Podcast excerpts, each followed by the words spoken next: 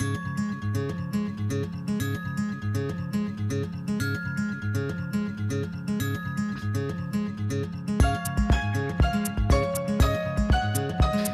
Doncs seguim al FAR i com ens agrada fer cada 15 dies, comencem aquest espai que fem en col·laboració amb l'Institut de Ciències del Mar, amb l'ICM. Un espai que ens permet apropar-nos al món de la ciència i conèixer de primera mà allò que es treballa des de l'Institut de Ciències del Mar i a més coneixeu de la mà dels propis protagonistes, dels propis científics que tenen eh, a bé compartir-ho amb nosaltres. I avui volem parlar d'un projecte del qual al FAR n'hem parlat eh, en algunes ocasions, algunes vegades, però que ens agrada molt, perquè és aquest exemple de treball conjunt entre el món científic i la ciutadania. És una manera de divulgar, de mostrar, de conscienciar, de participar L'anomenen ciència ciutadana i avui ens volem, eh, ens volem endinsar, eh, volem d'alguna manera conèixer més sobre aquest projecte que en aquest cas es diu Observadors del Mar i en el qual hi participa com a responsable del projecte en Joaquim eh, Garrabou. Joaquim, molt bona tarda i benvingut, com estàs? Hola, bona tarda. Estic bé, gràcies. Eh, un encert al, al projecte de ciència ciutadana i una oportunitat perquè des de la ciutadania i amb els coneixements que té un ciutadà mitjà pugui ajudar al món científic. Exactament. El que intentem des d'Observadors del Mar és acostar les problemàtiques eh, eh, ambientals que té el mar eh, i fer participar la gent en la recollida de dades, però també en, en entendre com funciona el, el mar i els problemes eh, que té i fer-lo eh, fer part de la solució, perquè la solució, els científics podem aportar informació, però la solució ha de sortir de, de la gent, de la nostra societat, que hem d'adoptar diferents maneres de fer, i des de la comprensió dels problemes i eh, d'haver-los palpat eh, en primera persona és molt més fàcil d'adoptar mesures que siguin més eficaces. D'on parteix l'iniciativa? És a dir, com us acudeix eh, aquesta idea de, doncs, ja que els científics no arribem a tot arreu, eh, demanem als ciutadans que ens, ens ajudin a arribar-hi? Bé, la iniciativa d'Observadors del Mar fa, té més de 10 anys de recorregut. Va néixer aquí a l'Institut de Ciències del Mar, però ràpidament es va, vam buscar col·laboracions o aliances amb d'altres centres d'investigació perquè les, els problemes del mar doncs, no tenen fronteres i hem de mirar de, de treballar conjuntament. I la, la idea precisament està en que els equips de recerca no podem arribar a tot arreu i amb l'ajuda de tenir més ulls, més observadors, més gent que està mirant el que passa en el mar, doncs és una manera d'adquirir dades que no es podrien adquirir d'una altra manera. També és per nosaltres, com a, a equips científics, és molt important la feina de conscienciació, no? de transmetre aquest coneixement i la ciència ciutadana és una, una plataforma excel·lent, una disciplina excel·lent per, per fer aquest treball de conscienciació. I, a més a més, ofereix una, una, un, un espai de diàleg no? entre els diferents actors, perquè dintre la ciència ciutadana hi ha el món científic, hi ha les diferents associacions, hi ha l'administració, hi ha eh, diferents eh, grups eh, que fan activitats econòmiques en el mar i la ciència ciutadana ofereix aquest espai per compartir coneixement, però també per dialogar i d'aquesta manera poder eh, treballar plegats per la, per la conservació de, del medi marí, per la salut del medi marí, que al final, al capdavall, és el que tots volem, no? que tot funcioni bé i que tots puguem disfr continuar disfrutant de, del mar i dels serveis que ens està prestant. Ara explicarem qui, qui pot formar part d'aquesta xarxa d'observadors del mar, eh, qui pot mm, formar part d'aquesta iniciativa de ciència ciutadana mentre ho expliquem, us recomano que els que tingueu possibilitat entreu a la web Observadores del Mar eh, de, de l'ICM, és exactament observadoresdelmar.es, i, i comenceu a, a navegar-hi, perquè allà s'explica tot. I ho dic perquè és una web molt fàcil d'entendre, molt accessible per tothom i que, eh, que és una, una bona porta, Joaquim, per un, per un sector en el qual moltes vegades hem tingut una certa reticència, una certa por eh, a, a, amb el tema de mm. l'observació i, i, de la, i de la ciència. -hmm. Sí, exactament. Nosaltres el que hem intentat a través de la, la, la web no, és eh, donar eh, accés als diferents materials no, perquè la gent que vulgui participar doncs, és, trobi el per què és interessant que participi, com pot participar i obtenir també una visió del, dels resultats que s'estan obtenint eh, fins la, la data d'avui. No? La plataforma Observadors del Mar està oberta a tothom, no, no hi ha cap mena de restricció, no, no hi ha mm, submarinistes no? que tenen efectivament s'enfonsen al mar i tenen accés o poden observar coses eh, que altra gent no pot, però eh, gent amb, simplement amb ulleres i tubo que vagin a la platja també poden participar, gent que es passegi per la platja també pot participar, eh, gent gran, gent jove, nens, eh, eh, professionals, no professionals, tothom està invitat a, a participar. Hi ha, ja en parlarem més tard, suposo, però hi ha un, múltiples projectes dintre de la plataforma Observador del Mar i cadascú, depenent de les seves, eh, de les seves eh, prioritats o de les seves eh, els seus gustos, no, diria jo, o de les, eh, doncs pot escollir quin, quin projecte, en, en quina activitat vol participar. Ara parlarem dels projectes que hi han oberts i, i de com s'hi pot participar.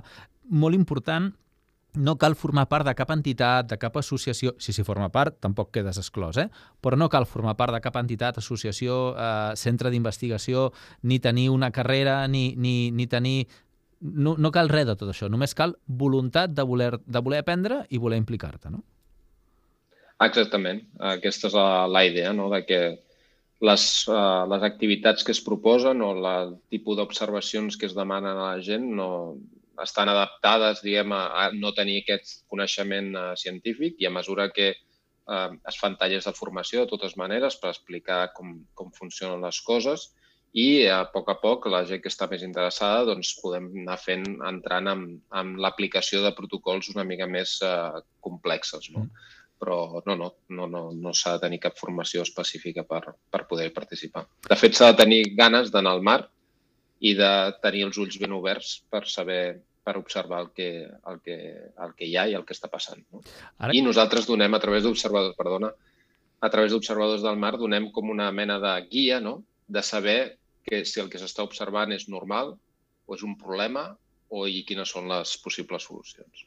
Ara coneixerem una experiència de gent que està participant a la xarxa d'observadors del mar, però recollint una miqueta això que deies, no? en, en ciència els protocols, la sistematologia, eh, la rigorositat, és molt important. Eh, clar, amb un projecte on es convida a tothom que participi des de diferents vessants i amb diferents eh, criteris, formacions, etc etc, com aconseguim aquesta rigorositat o, o aquest criteri, aquesta, aquest sistem, aquesta sistematització tan important en ciència?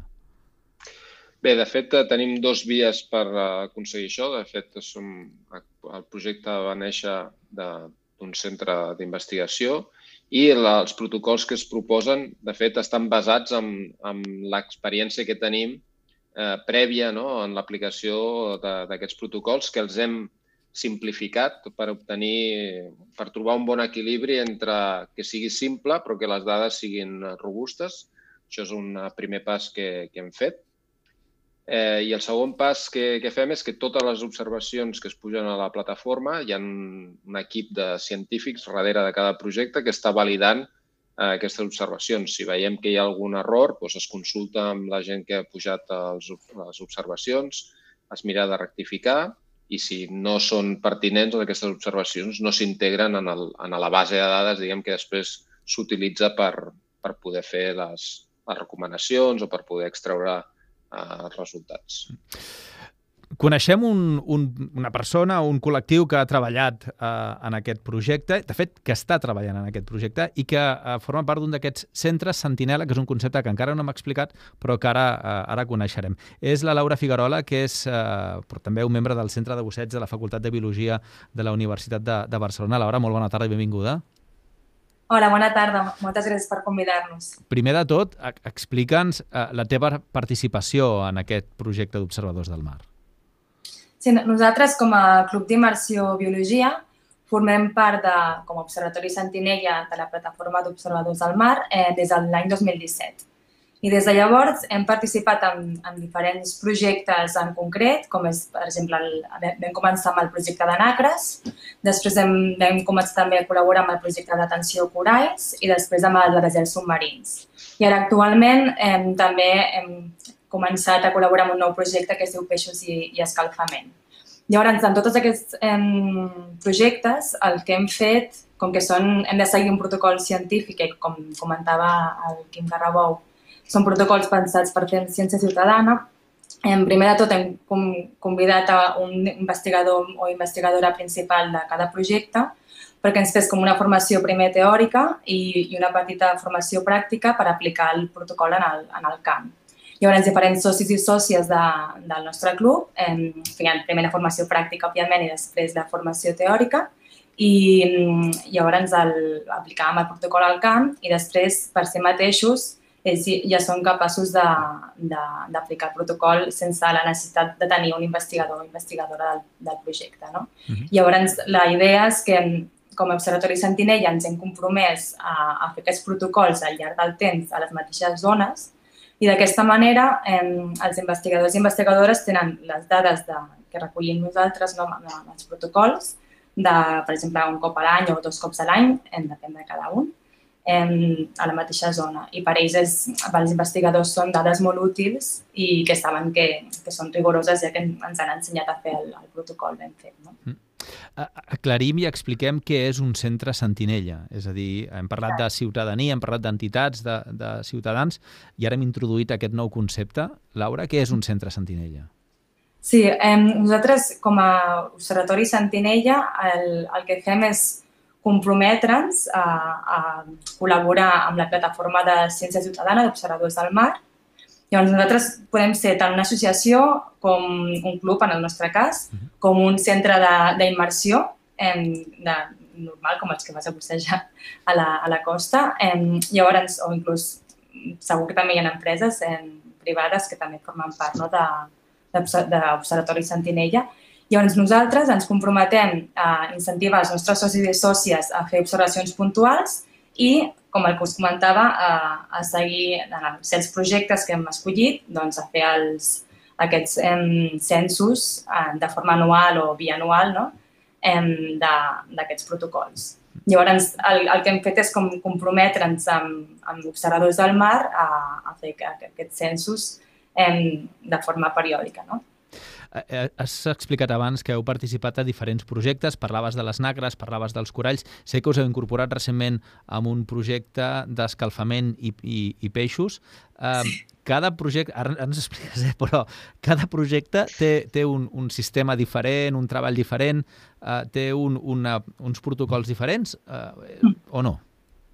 Sí, exacte. O sigui, com que el, en cada projecte estàs investigant una cosa diferent, doncs el protocol científic del projecte d'atenció coralls serà d'una manera i el protocol científic del projecte de peixos o de deserts submarins o de nacres o dels altres que ja no me'l sé, doncs, doncs serà d'una altra. No? Llavors, lo, el, el més bo és que els investigadors i investigadores de cada projecte, que cada projecte, com comentava el, el Quim Garrabou, té un grup d'investigadors i investigadores centrats en aquell projecte que validen les dades. Mm -hmm. Doncs, a més a més, eh, ells eh, poden fer-te fer aquesta petita formació eh, teòrica i després, si poden, doncs, pràctica per, per ajudar-te a, a entendre per què estàs fent aquest projecte i aplicar bé el protocol. I com que són protocols que s'han simplificat molt i són molt vàlids i s'han fet expressament per ciència ciutadana, doncs eh, són fàcils d'aplicar.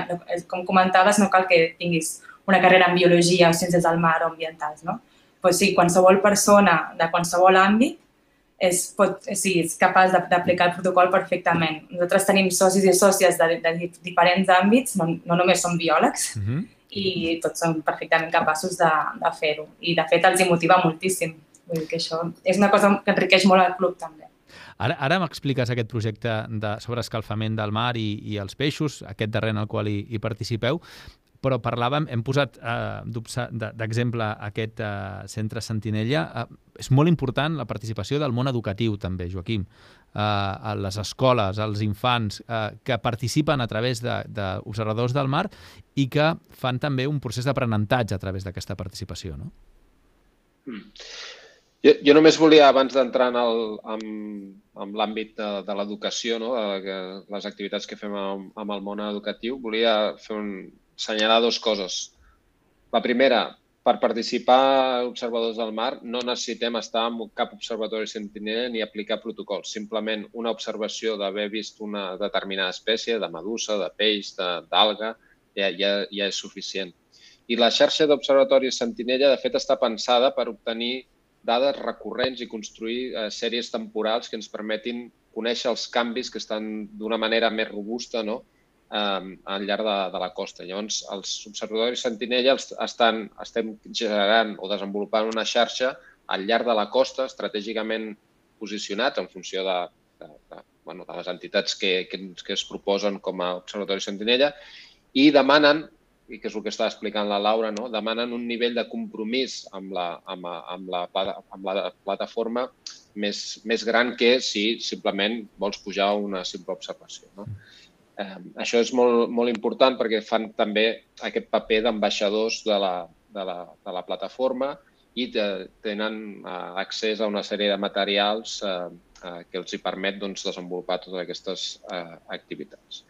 Respecte al tema de, de, de l'educació, efectivament, un dels projectes que té més, més èxit a dintre de la plataforma d'observadors del mar és un projecte que va sobre microplàstics, no? que es diu sí. Microplastic Watchers, i que eh, és molt interessant perquè està en contacte amb, la, amb, la, amb el món educatiu, les escoles, els nens de les classes, les nens i les nenes de, de les classes, doncs entenen una mica quin és el procés del mètode científic, surten al camp a fer aquest seguiment de conèixer quines, eh, quina és la concentració de, de, de microplàstics que es troben a les platges que tenen a prop de casa seva. No?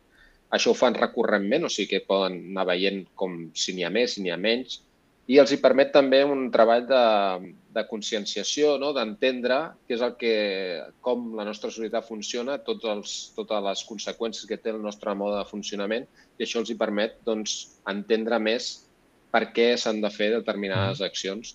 I jo crec que és un, és una, és un projecte molt rodó en aquest sentit, no? que s'obtenen dades, dades seguint un, un protocol científic, o sigui que això ja és un aprenentatge, s'obtenen dades perquè sabem, eh, perquè sabem, podem conèixer l'evolució del que està passant.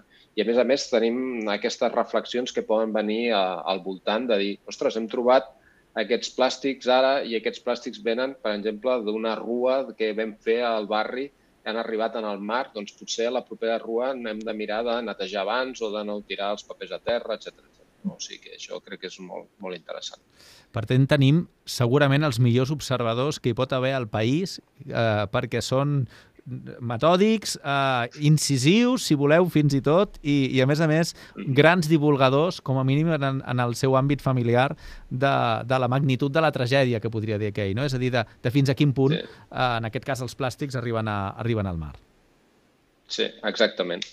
De fet, hem de pensar que el, el projecte eh, de Microplastic Watchers, en el, el darrer curs, Uh, si no recordo malament, en saber vam arribar, van estar treballant amb més de 38 escoles i va arribar a més de 5.000 alumnes. O sigui que jo crec que té un impacte molt, molt positiu de, del projecte en aquest sentit, de poder arribar a tota aquesta, tota aquesta canalla no? i, i poder-los també introduir en el, en el món marí i en, les, i en els problemes de, dels oceans, que a més a més és una cosa que, que sabem que tot està interrelacionat no? i mm-hmm. que d'aquesta manera podem trobar més fàcilment solucions. Hem parlat de nacres, hem parlat de coralls, hem parlat de plàstics, eh, hem de parlar, ho tinc present, eh, de peixos i escalfament de, del mar. Hi han eh, fins a 15 projectes i, a més a més, mm, no tots durant tot l'any, sinó que hi ha alguns que estan molt centrats en el, en, en l'estació de l'any, no? Hi ha alguns que són d'estiu, altres són de tardor, altres són d'hivern. Quins són aquests projectes, Quim? De fet, el, el, els, cada projecte eh, es plantegen una, al llarg de l'any es planteja una sèrie de, de reptes, no? De manera que la comunitat o la gent que està participant a Observadors del Mar, doncs diguem que cada mes no, podria dedicar-se a, a pujar observacions o fer observacions dels diferents, eh, dels diferents projectes. No? També és una manera de, de veure que la natura no, té els seus ritmes i com que ho veiem a terra, no, que hi ha les estacions, que les fulles es cauen, que surten les flors, etc Doncs de la mateixa manera a Mar també hi ha aquesta, aquests canvis estacionals i aquests reptes eh, per als diferents projectes vindrien a, a, a assenyalar això. Per exemple, ara a la tardor, no? doncs la, la, aquesta faneroma, aquesta planta marina, que és la, la Posidonia oceànica, no? que és una planta endèmica de la Mediterrània, fa flors. No? Mm -hmm. Doncs eh, un dels reptes que plantegem a, sobretot als submarinistes i a la gent que fa apnea, no? que fa immersió a pulmó lliure, és de veure si observen eh, aquestes flors i en quina edat. Això és important perquè, com està passant a terra, per exemple, amb l'escalfament eh, de l'aigua, doncs els ritmes de floració o els ritmes de reproducció dels cicles biològics de, de les espècies no? van canviant, no? s'estan avançant. Doncs volem saber tenim indicis de que això també pot estar passant en el mar. No? Per exemple, aquest seria un dels reptes. No? Per exemple, eh, no sé si... sí, sí, seria constatar que allò que percebem en terra també passa, també passa al mar. Documentar això, i ara ens ho explicarà la Laura, però documentar això pot ser senzillament eh, ser observador, conèixer exactament què és el que has de trobar o, o què és el que vols veure i documentar-ho amb una fotografia amb el telèfon mòbil. A, amb això ja participes d'aquest projecte d'observadors eh, del mar, no? Sí, doncs... de fet, perdona, eh, Laura. De fet, el, amb, el, la gent que passejant-se per la platja veu una medusa, per exemple, que ha arribat a la platja amb el seu telèfon mòbil, pot fer una fotografia i pujar-la a observadors del mar i ja estaria participant. Eh, seria tan simple com això participar en la plataforma d'observadors del mar. Laura, en el vostre cas, va, anem al projecte, aquest darrer, eh, si, si et sembla, si, si creus que vols explicar-ne els anteriors també, però vull dir, en aquest darrer, que és el que esteu treballant ara mateix i que lliga una mica amb el que en les darreres setmanes s'ha parlat molt intensament allà a la cimera de Glasgow, que és l'escalfament global, l'escalfament del mar eh, i l'afectació que té sobre, sobre els peixos. Com treballeu? De fet, el, el, el projecte d'Atenció Coralls també té a veure amb, amb l'escalfament global, així com, com d'altres projectes. I amb aquest últim que comentaves de peixos i escalfament, de moment hem fet només la part teòrica, ja que les condicions del, meteorològiques no ens han permès seguir fent la pràctica perquè fa molt poquet que, que hem començat a participar. Però en aquest cas ens centraríem en que l'escalfament global està fent que el mar Mediterrani s'estigui escalfant més, més ràpid, com ja tots segur que sabeu. I, i això fa que potser peixos, eh, algunes espècies que no es, no es troben actualment al Mediterrani, doncs que es puguin introduir i perquè són peixos que estan més en aigües tropicals i ara estiguin començant a, a introduir-se dintre de, del mar Mediterrani i això podria desplaçar altres espècies que són autòctones d'aquí. Llavors, el, amb el, el, aquest projecte de peixos d'escalfament el que fem és mirar em, amb censos de, de 5 minuts em, quines densitats de peixos, no, quines espècies de peixos veiem i amb quina densitat. I d'aquesta manera podem veure si eh, al llarg del temps, si peixos que són més aigües tropicals, cada cop ja trobem més individus o més espècies eh, en el Mediterrani i peixos que estaven aquí doncs, que han pogut ser desplaçats per aquests altres i cada cop s'estan reduint més de, les densitats. I pel que fa a l'altre projecte d'atenció coralls, el que estem veient és que amb l'escalfament global es poden produir onades de calor a la mar Mediterrània. Llavors, això afecta que sobretot en els mesos d'estiu, que és quan es produeix aquesta onada de calor, igual que la Terra doncs, la tenim en el mar, la onada de calor, doncs podem veure que s'estan produint unes mortalitats d'algunes espècies de, de nidaris, com poden ser, per exemple, la gorgònia vermella o el corall vermell, la gorgònia blanca, etc Llavors, el que fem és fer uns censos, uns mostrejos, mirant eh, la mortalitat d'aquestes gorgònies amb una profunditat en concret. Llavors, el, el que fem és mirar si aquesta mortalitat ha sigut recent o, o, o ha passat altres anys, que ha sigut antiga. Llavors, d'aquesta manera podem veure si l'escalfament eh, global, o en aquest cas l'onada de calor marina, ha provocat, produït una mortalitat en, el, en les espècies de, de nidaris en, en aquella zona en concret. Llavors, si aquesta mortalitat ha sigut eh, actual d'aquell mateix estiu o d'altres anys. Aquesta és el, els projectes en els quals hi estan participant des del Centre de Busseig de la Facultat de, de Biologia. Bé, perquè prengueu consciència del que estem parlant, heu de saber que en la memòria que vam presentar del 2020, la Ciència Ciutadana i el projecte Observadors del Mar ha crescut significativament amb nombre de participants i amb convenis signats amb entitats com, com aquest centre de busseig. Les dades, jo crec que, Quim, són prou, prou importants. 11.135 observadors, eh, 11.135 observacions, per ser rigorós. No observadors, sinó sí observacions. Bé, eh, això és molts observadors també, eh? segurament no 11.000, però sí molts observadors. Mm.